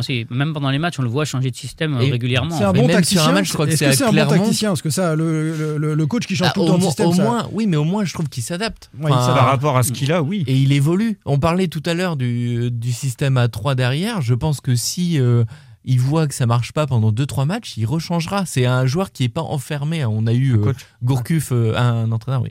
On a eu Gourcuff avant qui était figé sur son 4-4-2, il voulait pas en déroger. Et moi, je trouve qu'Antoine Comboiré, là-dessus, il teste des trucs, il voit que si ça marche pas, ou pour redynamiser, ou pour réintégrer un joueur, voilà, sa, qualité même, Pab, c'est euh, de changer ce système en fonction de l'adversaire, mais aussi en fonction de ses propres joueurs. Et je pense qu'il a fait progresser certains de ses joueurs en les mettant dans des situations favorables. Et d'ailleurs, au sein du club, on dit régulièrement qu'il a fait gagner un argent fou à Valdemarquita. Alors pas sur Randall Colomwani, mais il a valorisé individuellement un paquet de joueurs. Si on prend ah, le, le, potentiel joueur il y a un an et le potentiel joueur maintenant, ils ont été valorisés, ils se sont développés, ils sont devenus meilleurs. Mais on peut citer Chirivella, on peut citer Giroto, on peut citer euh, Moses Simon, on peut citer Blas. Enfin, on peut, on peut quasiment faire la moitié de l'équipe qui, euh, qui, est individuellement euh, Comboiré a mis en valeur en les mettant dans les dire Khalifa Koulibaly aussi. Khalifa Koulibaly, Renaud Aymon 200 000 bah, euros, énorme. Charles Traoré, enfin. Non, mais... Julien, tu mettais un bémol, et c'est vrai que j'ai envie de t'entendre là-dessus parce que tu nous dis c'est vrai, mais avec cet effectif, on, se rend compte qu'il y avait un gros potentiel et que c'est pas miraculeux. Et c'est vrai qu'il y a beaucoup de talent quand même dans cet effectif. en fait, pour moi, le, je le redis, hein, depuis la remontée en Ligue 1, c'est l'équipe la plus équilibrée et la plus homogène. On avait à Nantes, enfin, on a quand même joué sur les côtés avec Bamou et Iloki, quoi. Ouais, bien sûr. Il y a du lourd là maintenant euh, offensivement. Je veux dire, euh, aujourd'hui, euh, quand tu as la possibilité, parce que Jubels, on peut en dire ce qu'on veut, il n'est pas au niveau attendu, mais c'était quand même un, un, espoir du foot français. Quand tu as quand même notre ami Randall que tu peux mettre à gauche ou dans l'axe, Ludo Blas que tu peux mettre dans l'axe ou, à droite. Tu as un Cyprien qui peut dépanner, tu as, voilà, Simon qui est à gauche quand même, qui, qui, a, qui a du volume, Merlin qui est en train de prendre une dimension un peu différente. Giroto euh, qui est monté encore d'un cran. Giroto qui est monté encore d'un cran. Et tu as dans le but à fond. Hmm. Euh, qui aussi s'affirme euh, un peu plus. Mais à un moment, est-ce qu'il y a un hasard? C'est-à-dire que c'est un hasard général ou est-ce qu'il a su chacun d'entre eux les remettre la tête à l'endroit Il ne faut pas négliger quand même l'aspect mental. Bah, exactement. Mais ah, moi, parce que je pense que ce qui s'est passé, c'est que ces joueurs-là, parce que là, pour le coup, je vais associer Jean-Marcel Boudard qui est pas là aujourd'hui, mais tous les deux, on, était quand même depuis le début, on dit, mais Nantes n'a jamais eu un effectif aussi complet et homogène euh, que, que cette année enfin que ces deux dernières saisons. Et comme le dit euh, Antoine Comboiré, la, plus, le meilleur recrutement qui a été fait l'été dernier, c'est d'avoir été capable de garder ce, collectif. Oui, alors ça, c'est pas complètement volontaire, puisque Nantes a essayé hein, sur la fin du mois d'août de, faire sortir certains de ses, joueurs à la demande de, de Valdémarquita, qui avait une consigne d'ailleurs. Hein. Euh, jouer à la baballe, c'est bien, mais à un certain moment, il faut jouer au ballon. Et il les a fait jouer au ballon, euh, Valdémarquita, pardon, Antoine Comboiré, justement, c'est Nantais. Sur le ah, jeu, pour finir Avec Antoine Comboiré, juste pour finir, on, on voit quand même une. Euh, alors certes, oui, il est avec un effectif qui est, conséquent, mais on est passé d'un entraîneur, et je crois que c'est pas facile pour lui, il a un petit peu de mal d'ailleurs à, à, gérer cette transition qui était le pompier de service au final Est-ce qu'il a quand même été pendant beaucoup de saisons, même dans d'autres clubs Sur ces derniers clubs, ouais. Qui, qui était en mission euh, sauvetage en permanence, hein, très souvent quand même, qui là est devenu en fait quelqu'un qui construit.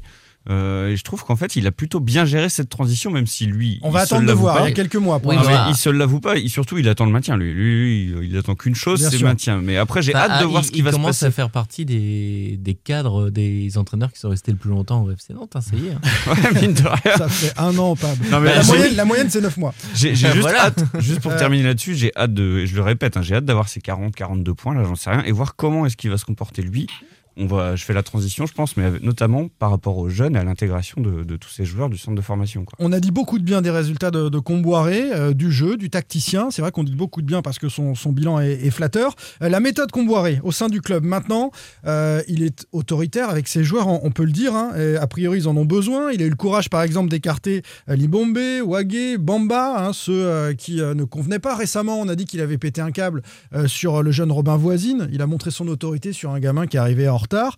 Et il voulait même le renvoyer, c'était l'occasion du déplacement à Nice, le renvoyer dans son avion euh, dans la foulée puis qu'il rentre à Nantes parce que voilà, ça se fait pas en matière de, discipline. Il a été raisonné un peu autour de lui, a priori, par peut-être Lafont et, et quelques-uns de ses, adjoints.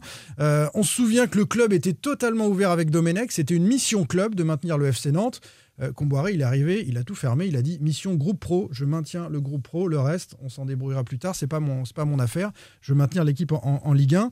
Euh, voilà, on a quelqu'un qui s'est montré autoritaire avec son groupe, mais c'est peut-être, on s'en est rendu compte ces dernières années, une génération qui avait besoin de ça aussi, qu'on lui serre la vis, non? Il a créé une bulle, ouais, complètement, avec euh, tous ces joueurs qu'on trimait quand même hein, la saison dernière. Il a réussi à créer une bulle avec eux, et mine de rien, bah, aujourd'hui, ça paye, on le disait, hein, il y a des la valeur ajoutée sur euh, pratiquement tous les joueurs au final qui sont restés et qui étaient là la saison passée. Donc, euh. sur, sur la discipline, sur la discipline qu'il a instaurée auprès des, joueurs. Bah, il a remis un cadre déjà et surtout, euh, il, je pense qu'il ne laisse pas les tensions s'installer comme ont pu le faire certains de ses prédécesseurs. il arbitre très vite, il écarte. il écarte, il arbitre, il, met, et puis de ce que je crois savoir, c'est que il, explique donc il y a une tout, tout ce qui est tous les, choix qui sont faits en interne dans le groupe pro mm. sont aux yeux des joueurs, justifié, en tout cas expliqué. Et du coup, c'est quand même plus facile de le comprendre parce que, euh, parce que par exemple, euh, il y a un autre joueur qui est arrivé en retard à ce fameux repas où Robin Voisine euh, Marcus a été sanctionné. Et il a expliqué aussi pourquoi c'était pas la même sanction pour l'un que pour l'autre. Mm. Et, Il n'a pas joué Coco. Hein, Voilà, Coco ne s'est même pas échauffé contre Nice. Donc euh, voilà, il, établit quelque chose d'assez. Euh, il est pour moi, il a, il a, un vrai management paternaliste. Je sais qu'on a parfois employé ce mot-là avec euh, Vaïd Logic, mais Vaïd Logic c'était le père Fouettard. Je pense qu'Antoine Camboiré a, une forme de paternalisme, entretient une forme de paternalisme avec son groupe, euh, sévère quand il le faut. un peu plus souple quand les gens sont dans le cadre et qu'il faut rigoler et tout. Mmh. Il n'est pas le dernier visiblement à le faire. Mais en tout cas, ça chambre bien, ça, ça rigole mais euh, capable aussi de. Euh, il y a une filiation quand même avec Vaïd hein, dans, l'autorité au sein du, club, mais a priori c'est un club qui en a besoin parce que on le sait, il est en déficit d'autorité, de, présence euh, de, l'autorité, et donc il y a cette place à prendre qu'a pris le, coach. Son influence a, pris de l'ampleur à la Jonelière durant cette année, même au-delà du, sportif dont, on parle. On a parlé du groupe pro. Petite anecdote, la veille de, Rennes-Nantes, donc on est en début de saison, des supporters viennent à l'entraînement un samedi pour parler avec le coach et avec les joueurs, expliquer, voilà, on est contre le FC Kita on n'est pas euh, favorable à, son maintien, il y a un autre projet, etc. Mais on vous soutient, vous, l'équipe, euh, on fait la différence entre les deux. Comboiré accepte l'échange, mais ensuite, en coulisses, il apprécie pas du tout l'absence de sécurité, que des supporters aient pu venir à, la Jaunelière. Résultat, il met à l'écart euh, du déplacement en avion, le déplacement avec les joueurs, une partie des administratifs du club qui sont chargés de la sécurité. En gros, il leur dit, vous débrouillez, et ça a duré quelques semaines, vous allez en voiture, je veux plus que vous soyez avec. Donc là, on est au-delà du groupe pro, on est l'influence d'un homme sur le, sur, sur le club. ils ont été punis Hein, ces, administratifs. Et puis, euh, autre anecdote. honnêtement, je ne suis pas convaincu que s'il n'y a pas des enjeux financiers derrière, on, ça continue pas comme ça toute la saison. Quoi. Ce, qui est, ce qui est quand même assez dingue. Ah oui, hein, parce que ça coûte cher de, les faire euh, bah, prendre leur propre véhicule. Euh, autre anecdote. C'est pas, pas lui l'employeur, juste quand même, pour remettre C'est ce, que disait Simon tout à l'heure. C'est que normalement, l'institution est au-dessus de tout et il y a un cadre et il y a un président qui prend des décisions de, cette, de ce ressort ou pas. Mais euh, aujourd'hui, l'entraîneur qui arrive euh, l'entraîneur qui arrive pour sauver Nantes, et quand il y arrive dans les conditions miraculeuses euh, qui étaient Ça lui a donné des un passe droit, quoi. Non, pas un Carte passe droit, blanche, mais ça lui a donné du pouvoir. on a un peu ce sentiment-là, quand il même. est en réussite. Il a pris le pouvoir, il il s'est- il s'est eh, approprié. C'est une, c'est une histoire de rapport de force Ouais, au sein d'un club aussi. et quand c'est Sao, quand il arrive à Nantes, c'est exactement ce qu'il a fait aussi. hein. C'est c'est le, même profil. Hmm, ceux, qui, ceux qui ont réussi ont pris cette, euh, place-là à Nantes. Euh, autre euh, petite anecdote qui va nous faire glisser euh, vers la relation avec la direction en début de saison, euh, sur un match, euh, Comboiré a demandé euh, au Kita, père et fils, de sortir du vestiaire, carrément, euh, parce que c'était pas leur place à ce moment-là, le, le propriétaire du club. Voilà, Ben, donc il a cette autorité-là, et, et ça, a été, euh, ça a été compris, en tout cas, les, les choses se sont passées comme ça, c'est, un lieu, le vestiaire euh, de, de- du, groupe, euh, du groupe pro. Et c'est, une manière incroyable de, de- de solidariser son groupe autour de lui. C'est-à-dire que le mec, il, il a peur de rien ni de Voilà, personne. c'est ça. C'est vrai. et pas de l'employeur. Ouais. C'est quand même un, sacré symbole auprès du joueur et ça assoit son autorité, tu, le dis, euh, Julien. Euh, justement, quelle relation avec euh, l'Equita, avec la direction, si on glisse vers ça, en matière de transfert notamment?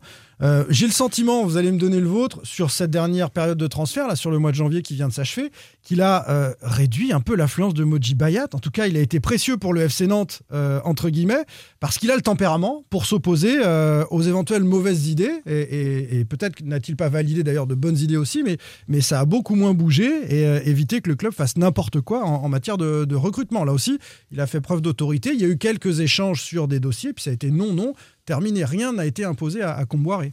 Après, il y a aussi les, les résultats qui jouent pour lui. hein. Cette Quand autorité, elle cette- est issue de la réussite. hein. Tu as les résultats qui jouent. Sur le mercato d'hiver, effectivement, il n'y a pas eu de d'arrivée, mais tu n'en avais pas besoin. On en a discuté. Tu as un groupe qui vit euh, super bien.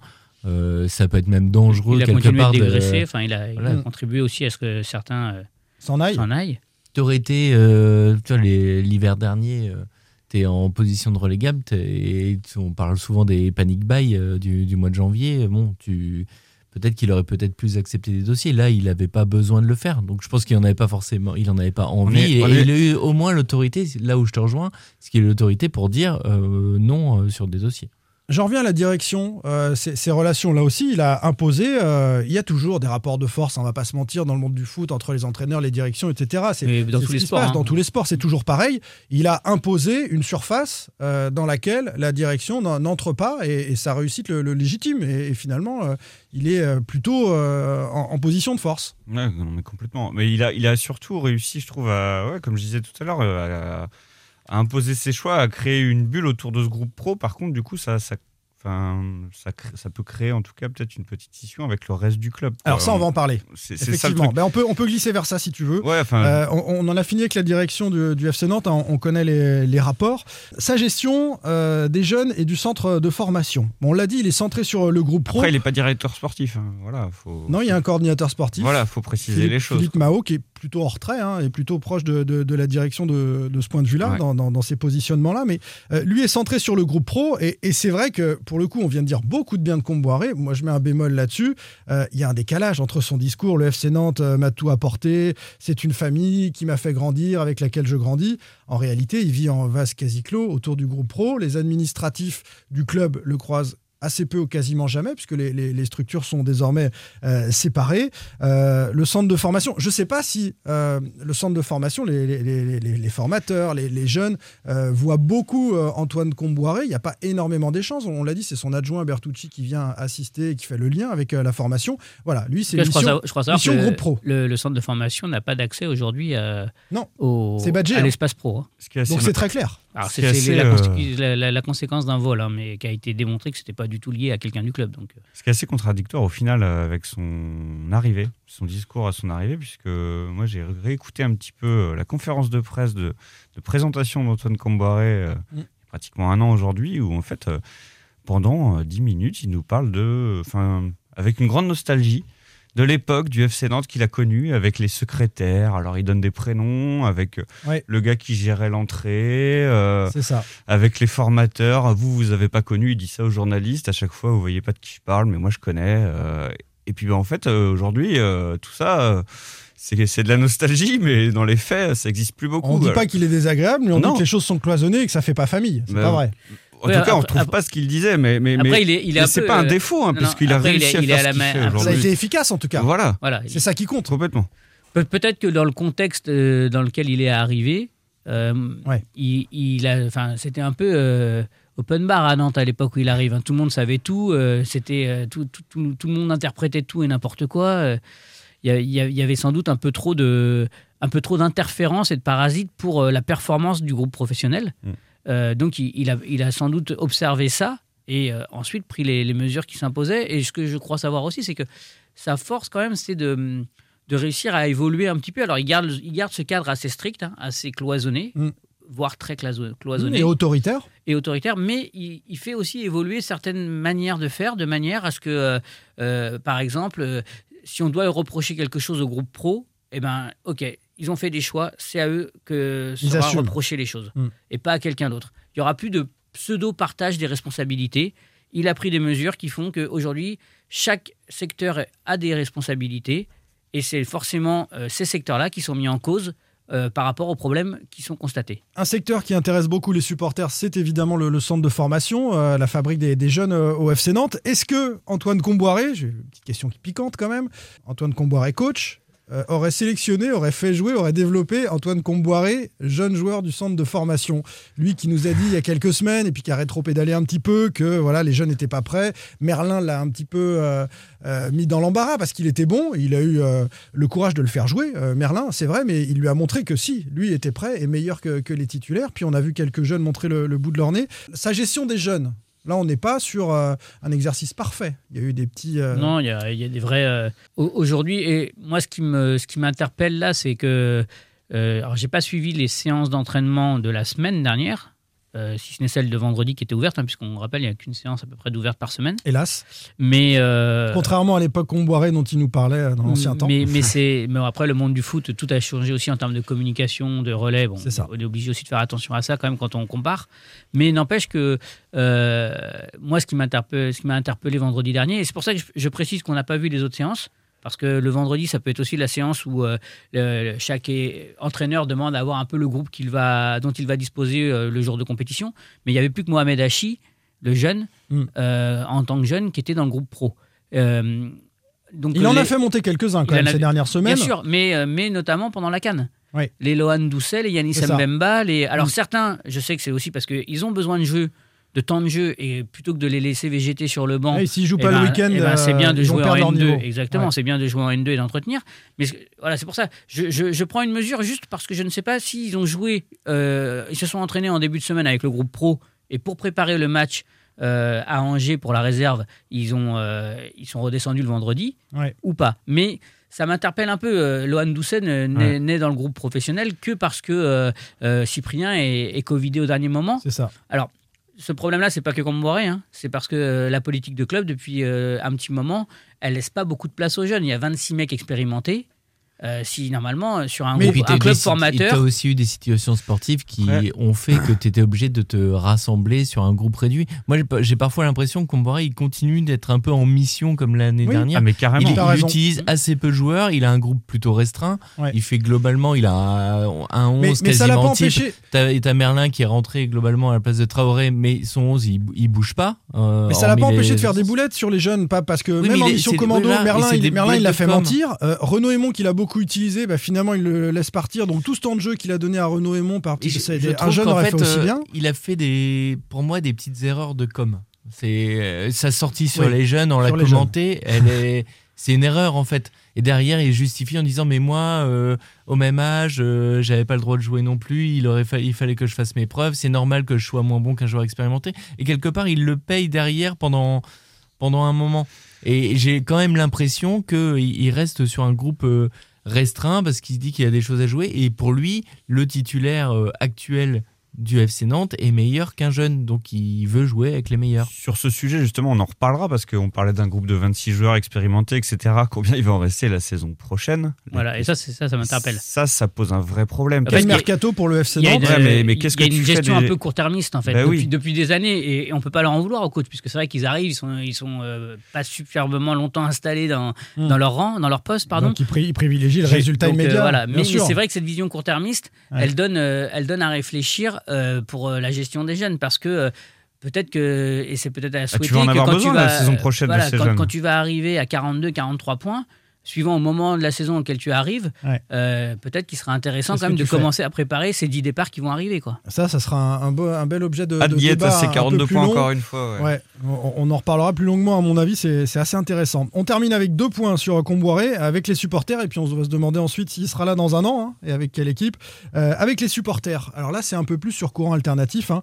Euh, la déclaration qu'on a entendue tout à l'heure sur l'environnement qui est hostile, c'est pas passé pour certains fans qui ont réagi un peu partout sur les réseaux sociaux euh, quand il dit qu'on boirait tout l'environnement qui était détestable autour euh, du club. C'est vrai, mais il le savait quand il est arrivé. Et puis, il y a eu ces échanges avec les supporters qui l'ont expliqué, la différence. Toutes les associations de supporters étaient unies quand même. C'était assez euh, incroyable de voir cette union pour demander le, départ de, la direction sans s'en prendre ni à l'équipe ni, ni, au coach. Et donc, se, souvenir de ça de cette manière-là, c'est pas trop passé. voilà, alors est-ce que c'est une, une, erreur médiatique de le dire comme ça? C'est comme, comme Fabio? Est-ce que c'est oublier un petit peu ces supporters qui se déplacent, qui les encouragent à tous les matchs? Il n'y a pas de bronca, il n'y a jamais rien contre, contre Comboiré et contre bah. Il avait fixé un cadre dès le début, hein, euh, quand il les a rencontrés, à savoir, euh, moi je veux des gens qui nous supportent dans, dans le stade. Oui. Ce cadre-là n'a jamais été dérogé. Euh, le public aujourd'hui à la Beaujoire où il y a un chant antiquitat ou une fois dans le match. mais c'est pas contre l'équipe et, voilà. et, surtout quand, et surtout quand il faut pousser le FC Nantes, tout le monde est derrière. Mm. Donc et les, parce qu'il y a tout type de supporters. Effectivement, il y a des opinions, c'est très varié en ce moment sur Nantes. Mais, mais tout le monde est toujours C'est vrai que c'est vrai que c'est plus, à mon sens, c'est plus de la maladresse. Il a fait grincer des dents en tout cas. Voilà, mais à mon sens, c'est plus de la maladresse parce que je pense qu'il est conscient que, que, son message, le premier message qu'il a passé, à savoir soyez derrière nous et on vous, rendra le, on vous le rendra, euh, bah, il, a été bien compris quand même. C'est quand même le, paradoxe euh, incroyable, mais t'as pas ça qu'au FC Nantes, mais au FC Nantes c'est exponentiel. Enfin, c'est le, gros problème entre euh, les supporters qui ont envie d'être derrière les joueurs et qui détestent la direction. En fait, entre le FC Nantes, la schizophrénie dont on parlait tout à l'heure, qui s'est exprimée dans le et le FC Kita, c'est c'est incroyable. Regarde, tu, quand tu fais un sondage pour dire euh, tiens, le FC Nantes en finale de Coupe de France, tu as quand même 20% qui dit moi je veux pas du FC Nantes en finale. Euh, enfin, je veux pas du FC Kita en fait. Du FC Kita en finale, comme il voulait pas que le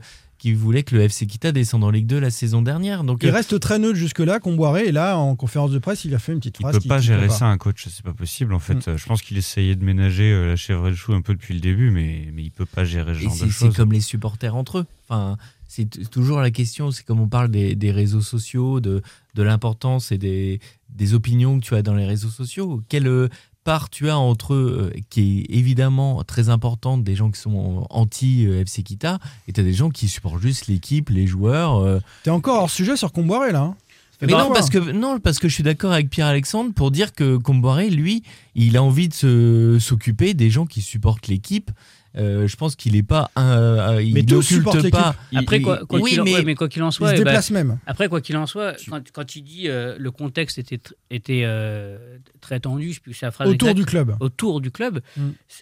factuellement c'est une réalité. Mm. Et nous, il l'englobe dans voilà les, difficultés auxquelles j'ai dû faire face. le groupe aurait aussi pu être atteint même s'il n'est pas mis en, première ligne. Avec les déclarations de Fabio récentes, en, ce moment, ah oui, non, mais oui, les manifs avant les matchs. Il y a une petite musique là. Sauf que ça, ça intervient, euh, ça intervient avant de la faute de Fabio, mais avant la faute de Fabio et sa réaction euh, déplacée sur Internet. La, phrase de Camboire. Peut-être c'est quelque chose qui se dit en ce moment. Bah, en tout cas, ça peut laisser entendre ça. Je suis assez d'accord. Mais, mais moi, je pense qu'il le dit. Euh, c'était un constat général. Alors, c'est hmm. dit maladroitement, mais, mais c'était un constat général. Et il ne faut pas oublier la question, c'est il dit le miracle et la fierté, c'est de se maintenir dans tout ce contexte-là. Quoi. Oui, oui, bien sûr. Pour en rajouter, je peux rajouter un petit point là-dessus. Ah, mais, euh, on a largement débordé, mais euh, vas-y, on a le temps. Allez, on y va. Non, mais pour prouver qu'il ménage encore toujours la chèvre et chou, et, il est toujours dans des positions un peu complexes, c'est qu'on a le cas euh, Randall Colomioni. Je me souviens, toi, tu l'avais interrogé en zone mixte après la déclaration de Valdemar Kita au sujet du fameux contrat. Qui n'existe pas finalement. Voilà. Mm.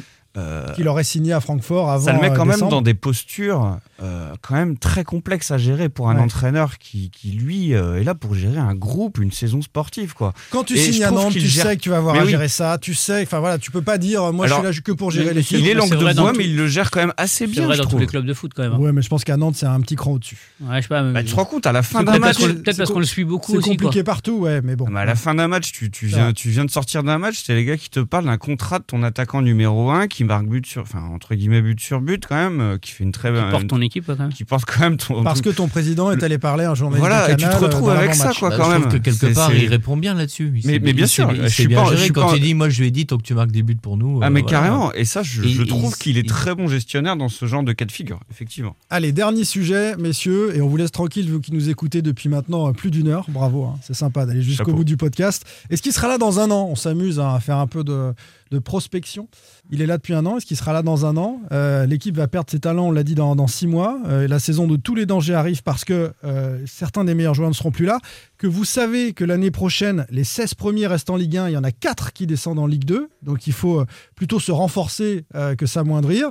Et puis, il s'est regagné une crédibilité nationale en pompier de service sur six mois et puis dans ce qu'il est capable de faire dans la continuité. Donc est-ce que c'est pas le moment aussi de partir pour Comboiré à titre euh, personnel pour euh, faire un, un autre bon contrat ailleurs? Je dis saison de tous les dangers parce qu'il aura peut-être beaucoup à perdre à rester à Nantes. À combien tu la mets la cote euh?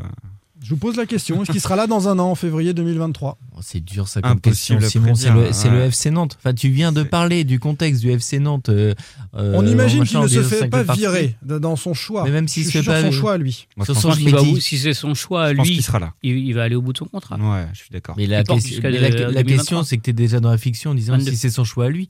T'as- combien euh, d'entraîneurs qui sont pas. Enfin, t'as pas beaucoup d'entraîneurs. Donc il peut faire un très mauvais début de saison avec une équipe moyenne et être viré en octobre. Bah oui. Ouais, mais ça, oui, non, mais je veux dire, c'est-à-dire que si on ne le vire pas, lui, il choisira d'aller jusqu'au bout. Je pense pas qu'il euh, l'appel de- d'une d'une herbe un peu plus verte ailleurs. Mm. Je pense Ah, pas il peut voir y- le danger quand même. Il Je- peut voir euh, cette équipe qui va perdre ses meilleurs Ouais, éléments. mais je le vois pas abandonner. Ce championnat casse-gueule Ouais, mais là, avec ça, ça, 16 ça, ça maintiens. voudrait dire que tu calcules et que tu. Enfin. Après, il est pas tout seul, faut se souvenir qu'il est arrivé avec tout un staff en plus. Oui, Donc, mais il, est, euh, il est très en avant de son il staff. hein. faudrait on, on les connaît pas. ouais, euh, C'est vrai qu'on les connaît très. Vous pouvez les citer les adjoints Non, non, on les, voilà. on les connaît faudrait- absolument faudrait pas. mais- qu'il soit sollicité C'est par un peut-être autre aussi club. un, un point qu'on n'a pas abordé sur son autorité. Oui, bien sûr. C'est- C'est quand même que. Il est en avant, a- il assume. il voilà, et surtout euh, aussi, alors il assume, mais aussi euh, euh, c'est un peu euh, no comment pour les autres. hein. parce que euh, là, il a aussi imposé aux jeunes de ne pas parler après les matchs. Euh, les jeunes doivent s'exprimer après avec Le les staff pieds. non plus n'a pas le droit de parler. Et le euh, staff n'a pas le droit de parler non plus, hein, puisqu'on a fait des demandes les uns ou les autres à certains, euh, à certains membres du staff.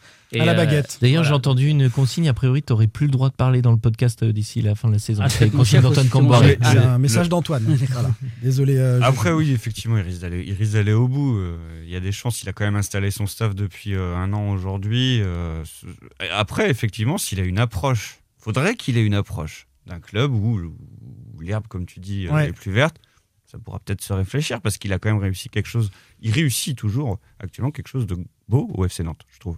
Eh bien, on suivra ça évidemment sur cette euh, Tu fin de saison. une larme, euh, Les amis. Alexandre. Ah, vraiment, Merci, c'était- franchement, c'est super. Retrouvez-moi la semaine prochaine pour un peu plus de poésie. Non, alors la Enfin, semaine prochaine, semaines, oui, non, mais on peut, on peut te retrouver peut-être sur euh, 20 minutes. Bah, tu fais tes petites vidéos. Donc, euh, ouais, voilà, il y aura toujours un peu de, poésie. Jeudi soir, il y aura une vidéo splendide avec une tondeuse derrière moi, euh, si tout Ah, se voilà. passe bien normalement sur la pelouse de la Beaujoire. Ami poète, vous avez un rendez-vous qui vous est donné. Merci Pierre-Alexandre. Merci. C'est bucolique ça. hein. Merci, Pierre. Arnaud et merci Julien Soigné. Merci à vous. Euh, la semaine prochaine, petite semaine de vacances, on a le droit. On en a fait deux en un là. hein. Ouais, c'est vrai. On se retrouve dans 15 jours. Salut. Salut. Sans contrôle, le podcast 100% digital. Proposé par les rédactions de 20 minutes, Ouest France, Presse Océan et It West. Allez.